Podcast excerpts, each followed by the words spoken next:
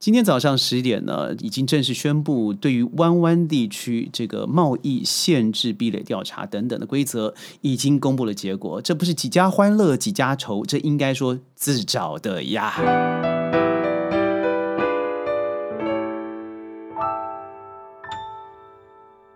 欢迎各位加入今天的沙世界，我是 Sheldon。就在今天早上啊，正式宣布了，所以这是新的消息。我想很多人已经开始讨论了，这意味着什么呢？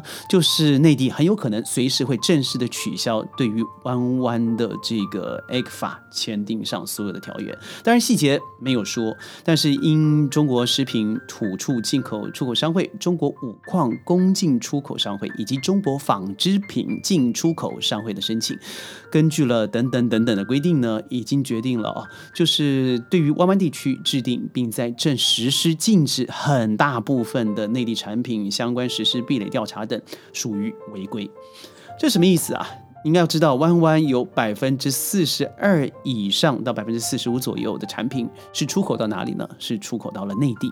但是在这么多年以来，将近二十年，那真的是在马英九先生的努力之下，让彼此之间虽然不平等，但是彼此之间呢，互相互相的恭敬友爱嘛。也就是大哥照顾小弟就算了，你对我一些禁止我忍下来，但是你让我吃力，我就让你吃力。所以今年你看看。才开始稍微开始调查，万万已经连续三季状况不佳，而且 GDP 呈现负成长，这什么意思啊？那就是说，基本上湾湾地区就是靠着内地的奶水而生活的，百分之四十哎，四成啊！这个严重性就代表，如果现在这两千五百零九项的产品我都限制停止，当然不太可能，最少一半吧。这样的结果就是，你出口去哪里？难道真的在叫军工教去消化，尤其那些可怜的军人吗？当然，我也很想吃那些鱼啦、凤梨啦、莲雾啦等等，但是不能够每天记以为止。那什么意思？就是真的会造成很严重的内地失衡，所以造成在湾湾地区很多人失业也好，内部的动荡也好，经济无法出向，也就是当对于本地人啊造成很实质的经济上的伤害。那怪谁呢？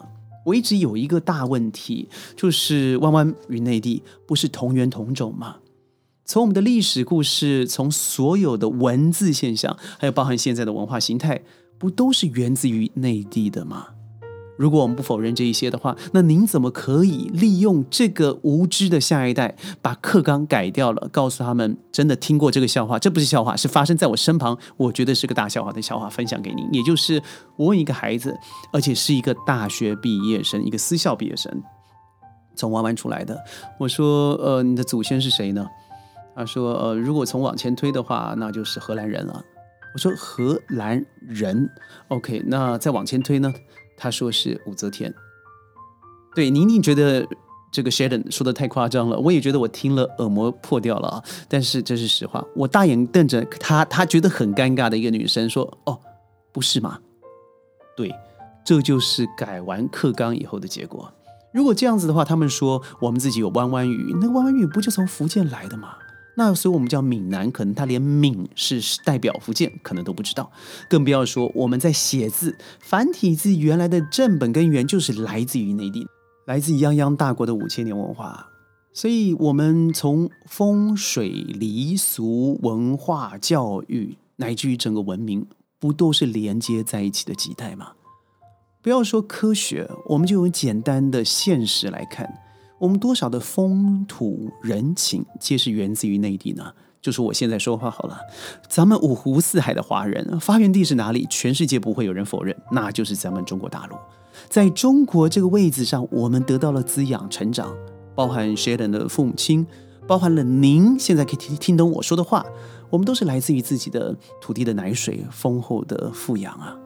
所以我一直搞不懂啊，在过去从这个陈水扁时代开始，啊，应该说李登辉时代就开始了，把整个国家搞得非常的媚外，非常的意识形态。全世界啊，尤其现在，您看看哪一个国家不想往中国大陆靠拢？只有一个地方，赶快把它推走，好像和这个地方没有任何关系，但是偏偏就倚在这个大国的旁边，那不就是玩玩吗？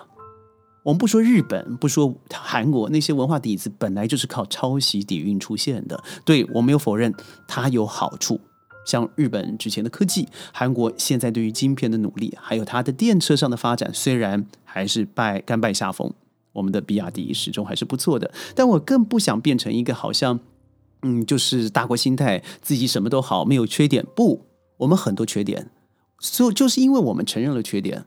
我们才让我们自己的地方国家才有往前进的力量，而不是一昧的否认啊！所以你看吧，今天这个早收清单已经告诉你是违反了哦，这个我们原来签签订的条款，而且在六个月之内你不用做其他的声明，你就可以单方面的切除。也就是说，在 WTO 这个规定之下，A 克法将会是内地最弯弯最好的一个呃打击了。但谁想这样做呢？因为真正伤害的不会是那些无知的政府，不会是那无知支持政府的渔民，最重要的伤害了是那些真的，呃，很辛苦做着农渔业的一些好朋友们。谁想伤害他们？但是谁知道这样子最后的政府导致最后的结果嘛？对吗？所以很多人说：“哎呀，这样子太不公平了。”那你过去想想，二十年呢，从来没有跟你算过，不代表我不知道。我是知道，因为我用一个爱的心态来包容你，但你却是告诉我说：“哦，不不不，我就是要占你便宜，这样不对吧？”国台办的发言人朱凤莲呢，周五发表了新闻，表示：“呃，这个民差党单方面的限制大量的内地产品输入，且禁止进口内地产品范围，近年来呈现大趋势的扩大，一直到了二零二三年十一月底。”对于内地有两千五百零九项的产品禁止进口，更可笑的是，弯弯呢居然以经济部长的形式来来说，要到 WTO 做抗辩，要抗议。你抗议什么？你自己本身是捉贼喊抓贼，你自己是违法的人，你自己占了别人的便宜，然后你现在还卖乖，这点我觉得坦白说很可耻。我觉得这一期或许你觉得听了重了一点，但是或许你真的可以上上网去看看 WTO 的规定是什么。世界贸易组织对于成员之间有贸易壁垒障碍的控诉是非常平常的事情，但是以这样子弯弯发生这么大比例的一面倒的禁止进口的，那真的是只有一单。